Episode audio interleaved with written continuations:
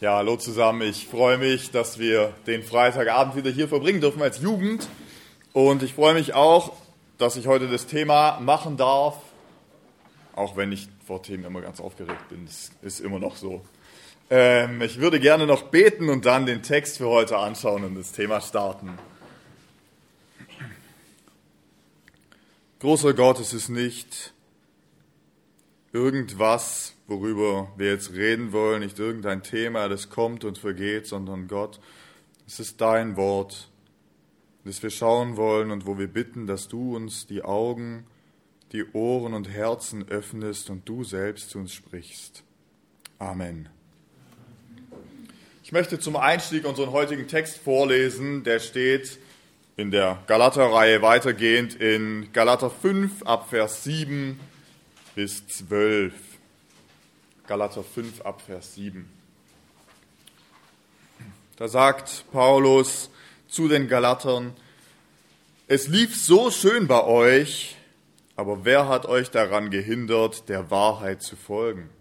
Was man euch da einredet, kommt nicht von dem, der euch berufen hat. Schon ein wenig Sauerteig durchsäuert den ganzen Teig. Doch ich vertraue dem Herrn, dass ihr nicht anders denkt als ich.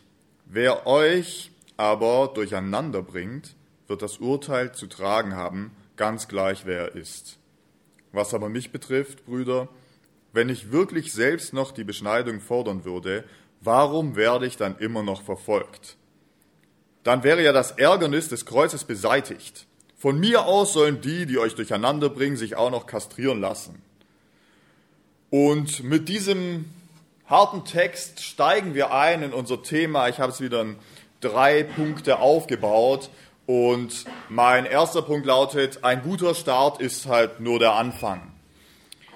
Ich beschreibe euch mal einen Typen und ich wette, du kennst den. Also nicht den Typ, sondern diesen Personentyp, diesen Typ Mensch. Da kommt einer zu dir und sagt, jo, ich gehe jetzt pumpen. Ich bin jetzt Pumper und ich bin voll dabei. Viermal die Woche, zwei Stunden jedes Mal. Ich habe mir einen richtig krassen Plan machen lassen und so eine Ernährungs-App geholt. Und jetzt 5500 Kalorien baller ich mir jeden Tag in Reinform und laut meiner Berechnung sechs Monate und dann äh, ist Mr. Olympia durchaus in realistischer Reichweite. Und so oder so ähnlich, glaube ich, hast du das vielleicht schon mal erlebt und dann denke ich, dachte ich mir so, boah krass, ey, wenn der das jetzt durchzieht, dann ist er echt bald eine krasse Maschine. Aber in der Regel läuft es anders. In der Regel ähm, triffst du die Person nach ein paar Monaten und bist verwundert, weil da hat sich gar nichts getan. Der Pulli sitzt so wie davor auch. Also, was ist passiert? Und da muss man eben sagen, ein guter Start ist halt nur der Anfang. Okay, dabei endet es nicht. Und manchmal hat man das Gefühl oder die Erwartung, wenn man sich bekehrt, dann läuft es wie bei so einer Rakete. Die startet und dann, die kennt nur eine Richtung, Mann. Nur noch aufwärts. Und dann brennt man richtig. Ja, nach der Bekehrung, das Begeisterung, das Eifer, das Feuer, Tatendrang. Gell, manche beginnen dann hier und da und dies und das ist was Gutes. Und dann, gell, wie beim Pumpen, dann denkt man so, wow, noch ein halbes Jahr und dann ist der im Ältestenkreis unten. Die Rakete, die fliegt nur in eine Richtung. Aber genau wie in unserem Beispiel ist es dann doch manchmal so, vor allem wenn wir auch in unser eigenes Glaubensleben schauen, nach einer gewissen Zeit sieht es manchmal anders aus. Anders als man es erwartet hat.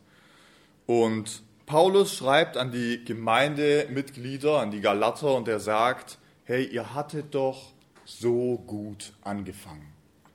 Er sagt, ihr wart auf so einem guten Weg. Paulus und Barnabas waren vor einigen Jahren dort in Galatien aufgetaucht und haben das Evangelium von Christus verkündigt. Und sie haben gemerkt, hey, Gott tut denen die Augen auf. Die verstehen das. Die kehren um von ihren Wegen. Äh, Gott berührt ihr Herz. Ja, und da, da tut sich was. Es entsteht diese Gemeinde und diese Gemeinde wächst, sowohl zahlmäßig wie auch im Glauben. Sie, sie gehen einen guten Weg. Er sagt, ihr habt gut begonnen. Ich glaube, es war für Paulus eine riesige Freude, das zu sehen an dieser Gemeinde, an dieser Gruppe von Gläubigen, da tut sich was. Da tut sich echt was. Und dann sind Paulus und Barnabas eben im Zuge ihres Dienstes weitergezogen. Sie hatten einen anderen Auftrag. Sie haben die Gemeinde gut hinterlassen, die Strukturen eingerichtet, das Evangelium gefestigt und sind weitergegangen. Und dann ist was passiert.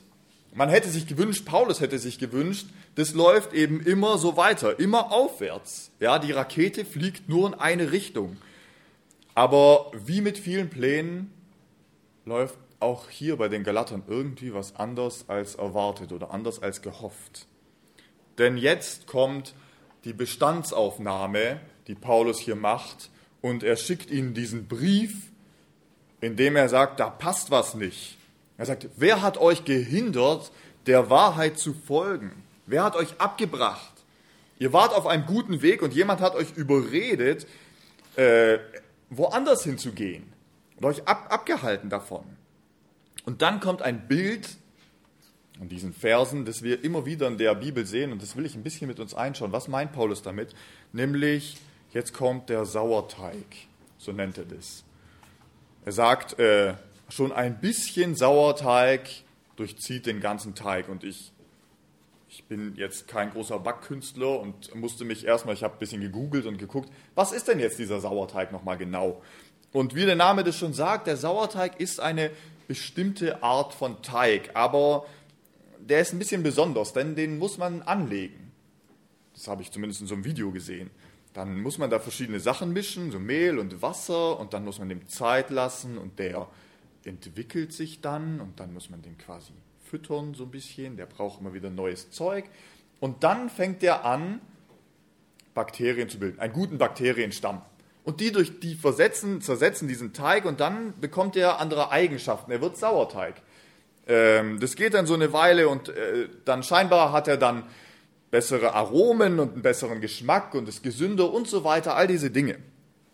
Und jetzt ist die Sache bei diesem Teig, wenn ich ein Brot backen will, dann muss ich nicht das aus diesem Sauerteig machen. Sonst müsste ich wahrscheinlich, keine Ahnung, zwei Wochen vorher anfangen, den anzulegen, bis der dann groß genug ist sondern du machst einen ganz normalen Teig. Und wenn der Teig fertig ist, dann nimmst du eigentlich nur ein ganz kleines bisschen von deinem Sauerteig. Der wird woanders gemacht. Und diesen Sauerteig, den rührt man dann in diesen Brotteig rein. Und im Verhältnis mäßig ist es ganz, ganz wenig. Also eigentlich von der Masse her würde man sagen, das ist, man wirft ein bisschen was dazu. Und dann durchmischt man das Ganze. Und dann passiert auf einmal was, nämlich dass dieser Sauerteig anfängt, den ganzen Teig zu verändern. Okay, da, da geschieht etwas und der wandelt den um. Der ganze Teig wird anders. Es beginnt wie wenn man heutzutage nimmt man meistens Hefe, dann beginnt der Teig zu gehen, nennt man das, wenn der größer wird. Da bilden sich Luftblasen, das macht den Teig dann halt fluffig. Aber nicht nur die Hefe, nicht nur der Sauerteig beginnt größer zu werden und, und zu gehen, sondern der ganze Teig der wurde eingenommen, der wurde komplett umgewandelt. Und die Eigenschaften und Inhalte des Sauerteigs sind auf einmal Eigenschaften dieses ganzen Brotteigs geworden. Er hat es komplett durchzogen. Dieser Sauerteig, den Paulus hier erwähnt, der wird in der Bibel nicht grundsätzlich als was Schlechtes dargestellt. In manchen Stellen beschreibt Jesus sogar das Reich Gottes damit, sondern es geht um das Prinzip des Sauerteiges. Er sagt, wenn ein kleiner Teil davon, nur ein bisschen, in Berührung kommt mit einem anderen Teig, dann nimmt er es komplett ein. Er verändert alles. Ich will, dass wir das verstehen, denn darauf baut vieles hier auf. Er sagt, manche Zutaten kannst du in einen Teig reinschmeißen, wie, keine Ahnung, du machst einen Hefezopf und wirfst Rosinen rein, dann sind die ein Teil des Teiges, aber die durchziehen nicht alles. Die sind halt an einem kleinen Punkt, aber die verändern nicht den ganzen Teig und seine Eigenschaften und alles. Sie sind einfach noch mit dabei. Okay, aber beim Sauerteig ist es anders. Der verändert das ganze Gefüge. Und Paulus sagt jetzt, während ihr auf dem guten Weg wart, da hat euch jemand überredet zu etwas anderem. Oder manch eine Übersetzung sagt, jemand hat euch vom richtigen Weg abgebracht oder euch aufgehalten, euch einen Stock in die Speichen geschoben. Ihr wart auf dem guten Weg und jetzt seid ihr angehalten. Also es kam jemand in die Gemeinde, die auf einem guten Weg war und diese Person oder diese Personengruppe, die haben etwas mitgebracht. Die haben was mitgebracht, eine neue Lehre oder eine, eine neue Einstellung. Und diese neue, dieses Neue, was diese mitgebracht haben, hatte verheerende Auswirkungen. Darüber reden wir schon seit einigen Wochen in, in der Jugend, wo wir den Galaterbrief anschauen. Wir sollten bereits wissen, was diese Lehre oder diese Überredung war. Ich meine, wir haben viel darüber gesprochen. Es ging um verschiedene Dinge. Und zwar Götzendienst. Es ging um darum, Gesetze zu halten. Es ging darum, bestimmte Festtage einzuhalten. Es ging, wie wir es auch diesmal etwas gelesen haben und letzte Woche gehört haben, um die Beschneidung. All solche Dinge haben Einzug gehalten und wir haben gemerkt, es war nicht nur ein kleiner Teil, der jetzt schlecht lief, sondern das war etwas, wo alles durchzogen hat. Es war nicht so, als hätten diese neuen Leute eine Rosine in den Teig geschmissen, sondern als hätten sie Sauerteig da reingeworfen. Und die Leute, die dazu kamen, die brachten keine komplett neue Lehre mit, sagt Paulus. Es ist nicht so, dass die aufgekreuzt sind und dann gesagt haben, Jesus ist nicht am Kreuz gestorben und Gott gibt es gar nicht. Das haben die nicht gesagt. Sagt, der jemand, der zu euch kam, der hat das alles stehen lassen. Der hat gesagt, hey, super, ihr habt das Evangelium bekommen, ihr habt das mit Paulus und Barnabas, ihr wurdet unterwiesen, das ist toll. Lasst es, das ist was Gutes. Wir kommen jetzt auch zu euch und wir bringen noch was mit. Euer Teig darf stehen bleiben. Wir kommen dazu und wir werfen nur noch ein bisschen, ein bisschen was dazu einfach. Das Problem ist, das war dieser Sauerteig. Und wir sehen jetzt die Folgen davon. Ich will mit euch heute nicht so sehr den Sauerteig anschauen, bildlich gesprochen, der bei den Galatern diesen Einzug gehalten hat, sondern ich will mit euch heute den Switch auch auf unsere Zeit machen.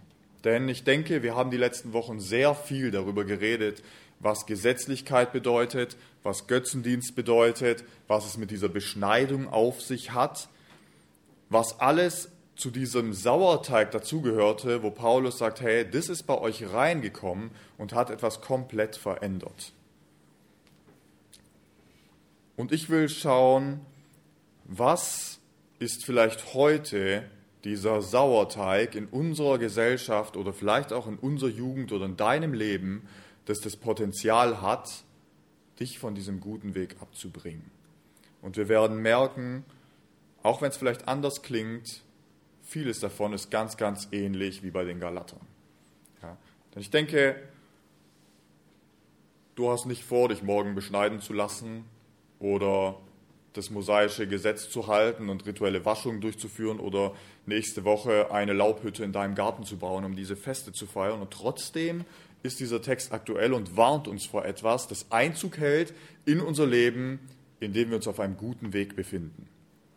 Und ich habe mir darüber Gedanken gemacht und will vier Punkte anschauen, wo ich denke, das ist ein, ein gefährlicher Sauerteig heutzutage, der schnell auch in unserem Leben Einzug hält und vieles verändern kann. Und der erste Punkt ist ein falsches Gottesbild.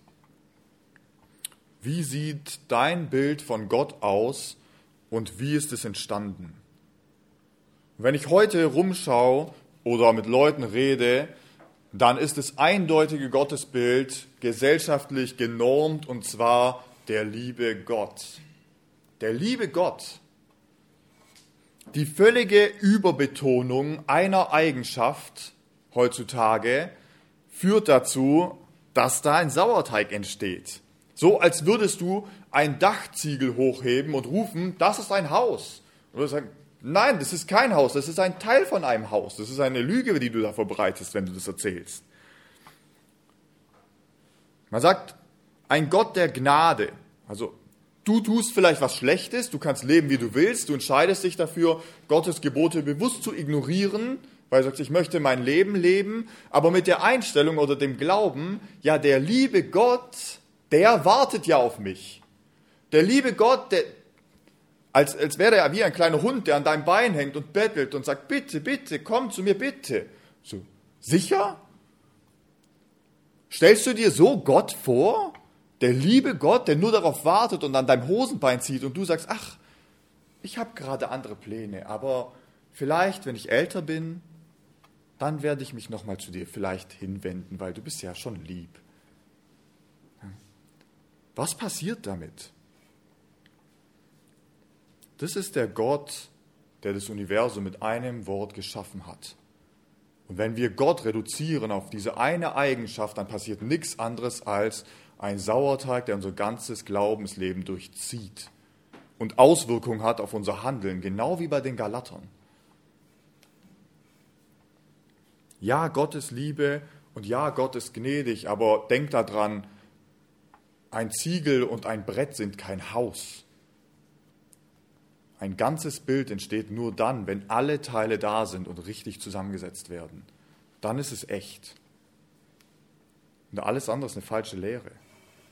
Der zweite Punkt, glaube ich, ist, und den sehen wir auch bei den Galatern, ist die Selbstverwirklichung. Michi hat darüber auch schon geredet.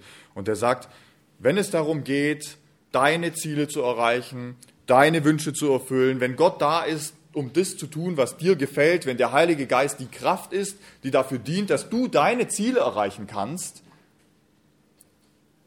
dann passt da was nicht. Und sagst vielleicht, Gott will doch, dass es dir gut geht. Hat Gott nicht sein Volk reich beschenkt? War das nicht sein Ziel, das sein Volk, seine Kinder in das Land zu führen, wo Milch und Honig fließt und er wollte immer das Beste dafür? Also dann doch ganz besonders auch für mich, oder? Gott nicht dafür da, dass es mir gut geht? Ich frage dich, wie sieht dein Gebetsleben aus? Wie sieht es aus? Bitte Gott, bitte, bitte, bitte, bitte hilf mir, dass ich diese Klassenarbeit schaffe. Bitte hilf mir, dass ich diesen Job bekomme. Bitte hilf mir, dass ich gesund werde. Bitte mach am Wochenende schönes Wetter, dass ich grillen gehen kann. Worum dreht sich dein Gebetsleben? Vielleicht ist es ein Zeichen dafür, dass in deinem Leben schon lange dieser Sauerteig der Selbstverwirklichung, was nichts anderes wie Götzendienst, unterwegs. Versteht mich nicht falsch, wir dürfen bitten. Und natürlich, wenn ich krank bin, dann darf man dafür beten, dass man wieder gesund wird. Ganz klar, Gott sagt es uns. Aber ist das der Bestandteil deines Gebets? Ist das der Fokus, dass du deine, deine Wunschliste hast, die Gott zu erfüllen hat? Und der Heilige Geist die Kraft, die dir hilft, die Mathearbeit zu schaffen oder wie stellst du dir das vor? Oder sieht dein Gebetsleben so aus, dass du wirklich darin Gott verherrlichst, dass du ihn anbetest, dass du darum bittest, dass er dir hilft, im Glauben zu wachsen? Wie oft hast du die Woche wirklich ernsthaft für die, für die Kinderbibelwoche gebetet? Das ist gut, dass du da mitarbeitest, das ist ein Tun, aber hast du dafür auch wirklich gebetet?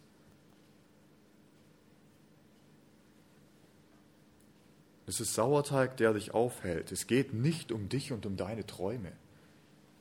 Selbst wenn du alles aus der Bibel stehen lässt, die ganze Lehre, aber deine Träume halt noch mit reinmischt, dann kommt was dabei raus, was eine Irrlehre ist, was das Wohlstandsevangelium ist.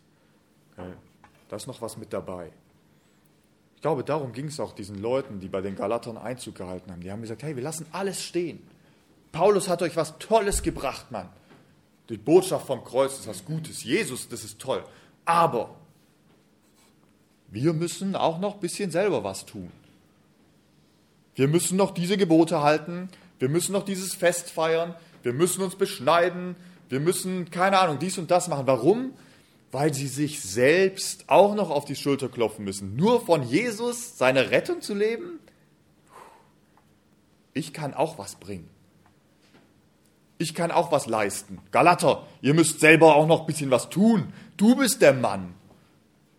Du bist der Mann, verwirkliche dich darin. Und ganz ehrlich, das ist nichts anderes, als den Menschen auf den Thron zu setzen und ihm die Ehre zu geben. Das ist Sauerteig. Das ist eine Irrlehre, die alles durchzieht. Wenn du denkst, das Ziel von Gott und seinem, seinem Wort ist, deine Träume zu erfüllen. Das ist eine Irrlehre, die heutzutage unterwegs ist. Zwei Punkte, ich halte sie kurz. Falsche Kompromisse. Falsche Kompromisse sind ein Sauerteig. Ausschlafen oder Gottesdienst, Fußball oder Teenie, Single sein oder ungläubiger Partner, C-Klasse oder Golf, keine Ahnung. Oder ganz aktuell, Liebe ist Liebe, Homosexualität, ist schon Kompromiss, freier Sex für alle, die halt damit übereinstimmen. Ja, warum nicht, oder? Keine Ahnung, kann ich da, also ich muss ja nicht selber machen, aber ich finde so, also wenn der das machen will. Ich schaue einen Film an, der ist eigentlich voll cool. Ja, gut, der tut halt ein bisschen so die Vogue-Message pushen, aber insgesamt ist der Film schon gut. Vielleicht ein fauler Kompromiss, den du eingehst? Vielleicht ein fauler Kompromiss in deinem Leben, das zu dulden? Sag ich, das ist Sauerteig. Und damit komme ich direkt zu, zu diesem letzten Punkt, der einfach sagt, offensichtliche Sünden.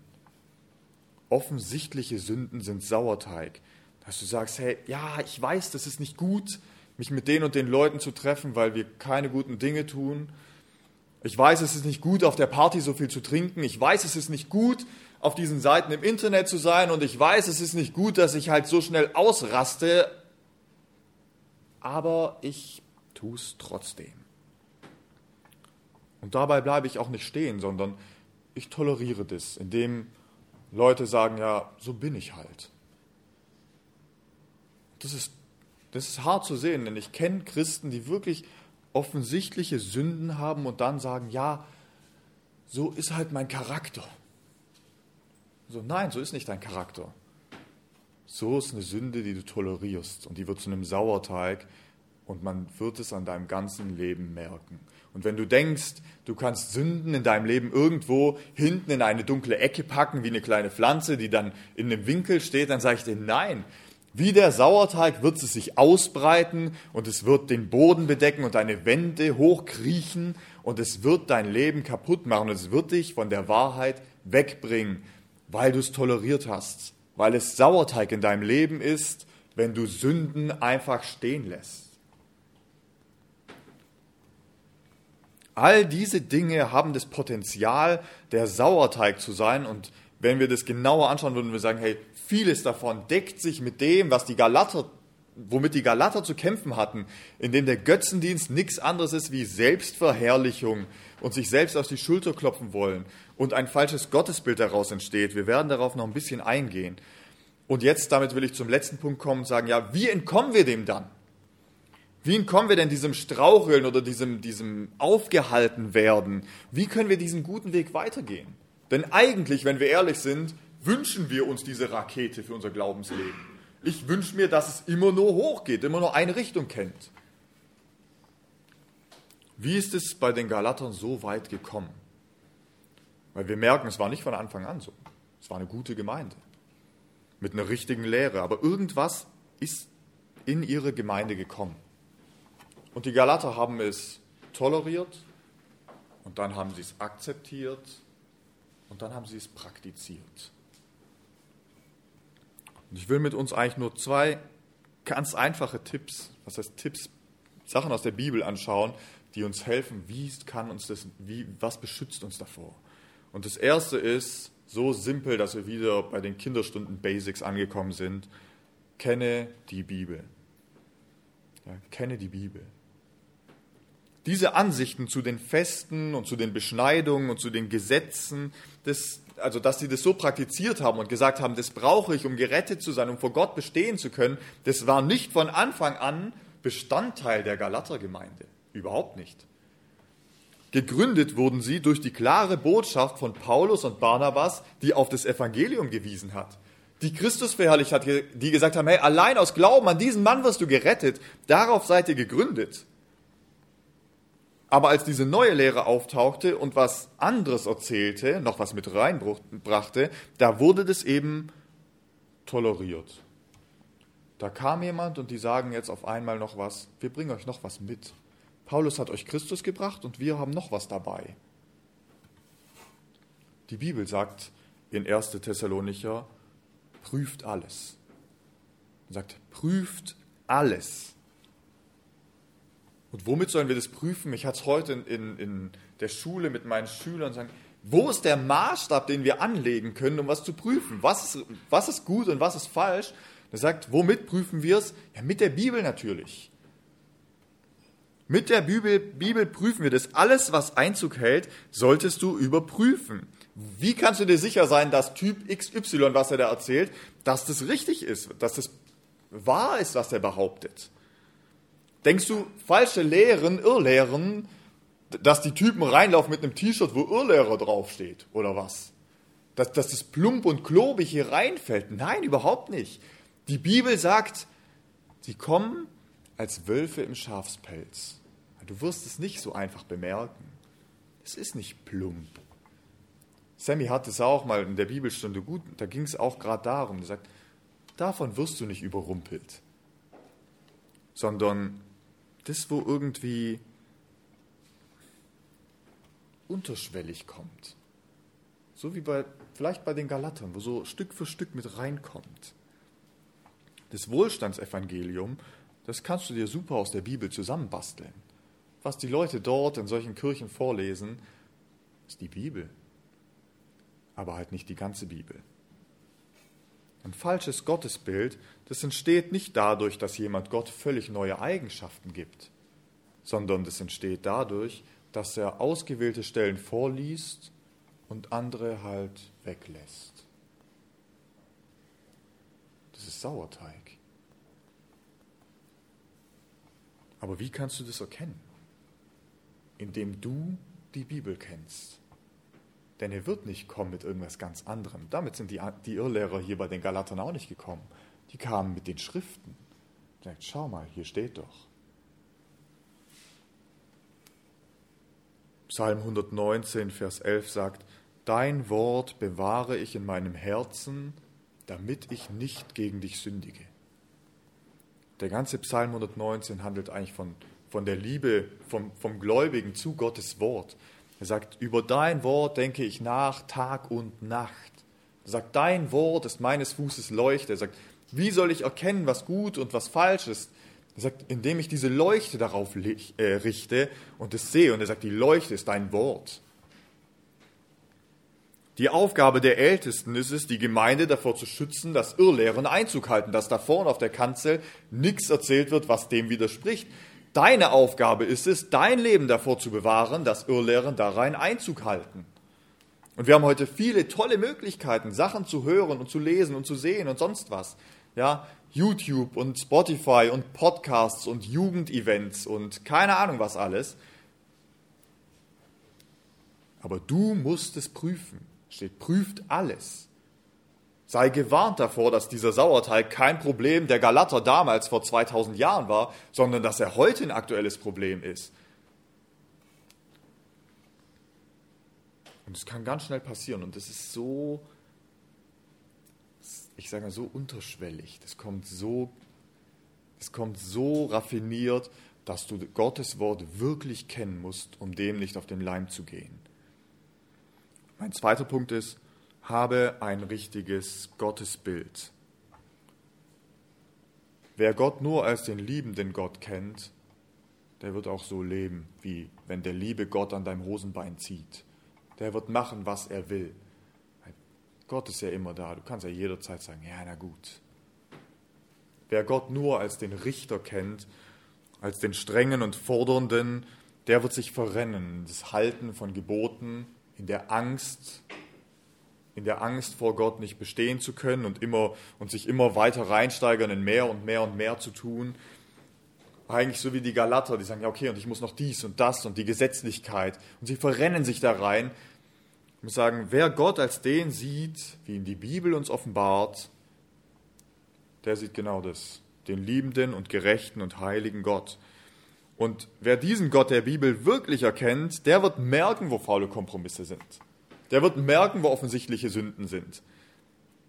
Der wird noch mehr merken, denn wenn die Galater auf Gott wirklich geschaut hätten und seine Heiligkeit erkannt hätten, dann hätten sie gemerkt, ich kann hier mit meinen Gesetzen tun und machen, was ich will. Vor diesem Gott kann ich nicht bestehen.